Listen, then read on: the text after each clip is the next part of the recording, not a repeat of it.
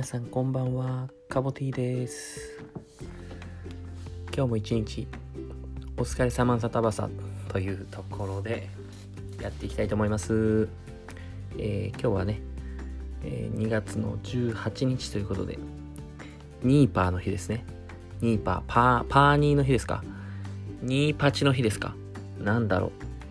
う。なんだろうわかんないけど、まあ、ニーパーの日ですね。ニーパーニーパーですね。はい。ニーパーニーパーしていきましょう。皆さん。ニーパーニーパー。まあそんなわけで、えー、今日ですね、子供の、あのー子供スイミング行ってるんですよね。プール。子供2人いるんですけど、2人ともプール行っていて、あのー近くにこうショッピングモールみたいなのがあって、その隣にプールみたいなのがあるんですけど、まあ僕いつも送ってって、そのショッピングモールみたいなところのタリーズとかで、ま仕事したりあれしたりするんですけど、最近ちょっと UFO キャッチャーに僕自身がハマっていてそこのまんまとゲームセンターなちすげえちっちゃいゲームセンターみたいなのがあるんですけどそこの UFO キャッチャーを、えーまんまと、えー課金しまして、えーチョチョコ棒ってわかります？チョコ棒っていう1本多分10円ぐらいのやつ。それが30本入ったやつゲットしました。めちゃめちゃ嬉しい、えーもう今日はそれだけで、えー、全てが全てが丸になる。そういう日でしたなのでね、皆さんも UFO キャッチャーぜひ、えーやってみてください。何の話っていうとこなんですけども。えーそうそうそうそうそうそう。僕自身も、あの、子供の時プール行ってまして、泉スイミングっていうね、えーなぜ泉なのかっていうと、ちょっと由来わかんないですね。そこに泉がこう湧き出てたからっては、湧き出ててプールになっちゃったみたいなのでもないし、多分創業者の方が泉平八郎さんとかそういうのでもなさそうだし、謎なんですけども、泉スイミングっていうところに僕は妹と行ってまして、まあ、えーちちっちゃい頃はね、あの、お母さんが送り迎えしてくれて、で、必ずこう帰りにマックに寄るという、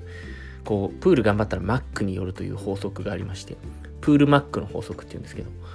プールマックの法則でまんまと、まんまとというかですね、まあ、プール行きたくなかったけど、帰りにポテトとか食べれるからっていうので、こう、僕と妹は行っていて、で、小学校、高学年3年ぐらいかな、4年ぐらいになると、なんかバスで行くんですよね。で、バスで2人で待ちあ、あの、バス、バスが来るとこで2人で待ってて行くんですけど、毎回こう、100円ぐらいのおやつを買っていくのが楽しみでしたね。いや、なんかこの話ラジオでもした気がするな。デジャブした気がするな。まあ、それはするでしょう。2回も3回もするでしょう。2回も3回もさせてくださいということで。えー昨日ね、あの、家ついてっていいですかっていう番組の話したと思うんですけど、で、それに4人の女性が出ててっていう話で、昨日は、おばあちゃんの話確かした気がするんですけど、あの、39歳のセイホレディの人も面白くて、その人は友達とめっちゃ酔っ払ってめっちゃ酔っ払ってるとこでえっ、とその番組が声をかけてあいいいいですよといいですよってことで家行くんですけどあのー39歳でめっちゃ結婚願望あるんですよその人。で7年前7年前に付き合ってた彼氏をめっちゃ引きずってるとか言っててそっからまあなんか1人2人ぐらいはいい感じの人がいたんだけどまあ結婚とかまでは至らずみたいな感じで言っていてでどういう人が結婚したいかみたいななんか最後に、まあ、なんか条件を言うんですけどえっと108あ年収年収1000万以上身長1 8 0センチ以上でなんか動物とか自然が好き趣味が合うみたいななんか結構条件がハードルがすごい高いんですよね。なんか すげえめちゃめちゃそんな人いねえだろぐらいの感じで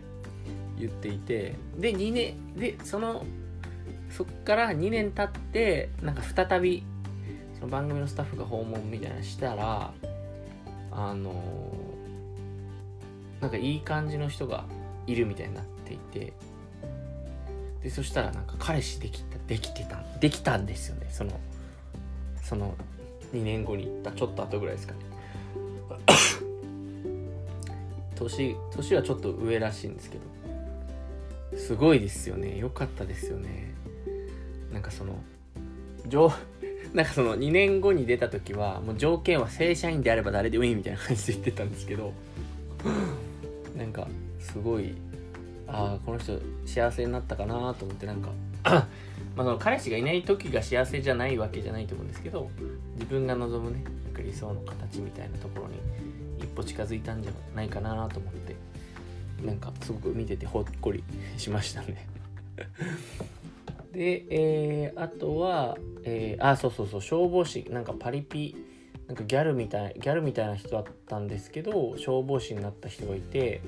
もともと、えっと、ライフセービングの仕事とかしてたんだけど、ライフセービングって人を助けた後に119番通報を必ずすると。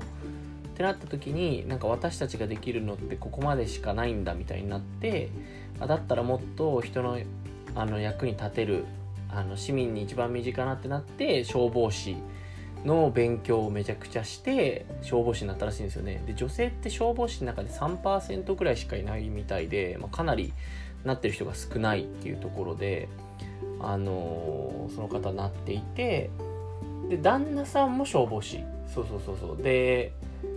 消防士でやってたんだけど2年後に訪問したら消防士辞めたって言っててなんでかっていうとその消防士よりもうちょっとなんか俯瞰した視点でその例えば救その人のがお姉さんがやってる仕事が、えっと、救急車のたらい回しをなくすみたいななんかそういうそこその課題を解決するみたいな多分ざっくりそういう感じなんですけどそのためには市民が適切な、えー、医療の知識だったりとかそのどういうタイミングで救急車を呼ぶべきなのかみたいなところだったりあとはその医療業界自体の、まあ、改革っていう方なんですかね。なんかまあ、えー、わかんないんですけどなんかその辺の仕事を今してると。で消防士の知見とか経験を生かしてなんか世の中のこう課題を解決していきたいみたいな。なんかすごいなと思って。なんかその自分自分だけなんか自分さえ良ければいいみたいな感じで仕事をしてしまうことがね普通は多かったりとか自分の何て言うんだろうな。まあ給料もそうだしやりたいしやりたい仕事って言うとあれですけどなんか何て言うんだろうな。その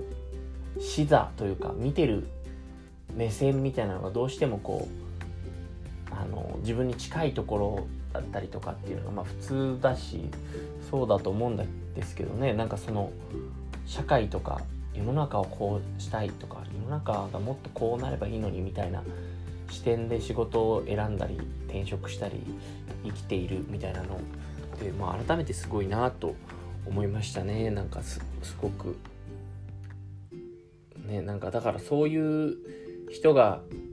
まああのー、社会をねこう変えていく時になんか既存のいろんな制度とか仕組みとかがなんか邪魔しないような世の中でどんどんこうね便利便利だったりより豊かになっていくっていう社会だといいなと思いますけどね本当に。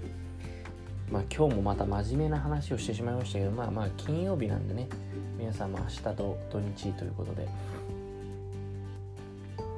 何するんですか皆さん土日。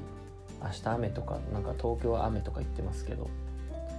土日ってみんな何してるんですか？マジで、まあ、うちは子供がいるんでなんか子供サッカーしたりとサッカー行ったりとか。まあまあまああとなんだろう。うん。まあやっぱそのさ習い事とかあるとそっちに引っ張られちゃうんであれですけど。え何してるんだろうみんななんかどっか旅行行ったりとか行くのかな？水族館とか？遊園地？やっぱどっか行きますよね。やっぱど何かをやっぱなんか前に前にどっかの記事かなんかの本で読んだんですけど東京、まあ、都市首都圏都会っていうのはすごく消費をする文化だみたいな。なるほどと。ただ地方は生産をする文化だみたいな話があって要は首都圏っていうのはもう消費をする一方で何かを生産することはないと。ただ地方はまあ農作物しかりお米しかりまあなんかなんだろうあのお皿とか何でも何でもいいんですけどなんかこうあの焼き物でもいいんですけどなんかこう生産をしてるっていうことが多いと。だからなんだよって話なんですけど確かに首都圏っていうか僕ら僕僕の生活だけでもいいんですけど、まあ、消費をする一方で何かこう生産アウトプットしていく、まあ、仕事以外の部分で。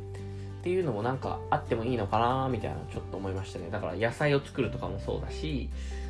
なんかおお菓子を作るまあお菓子を作るもそうなのかな。何かしらなんかねそういう生産をして生産活動をするみたいなのもあってもいいかなと思いました。なんか消費だけじゃなくて。まあ今日はそんな感じですね。はい。ぜひ週末素敵に素敵な週末ウィーケンドを過ごしてください。ありがとうございます。それじゃあまた。バイバーイ。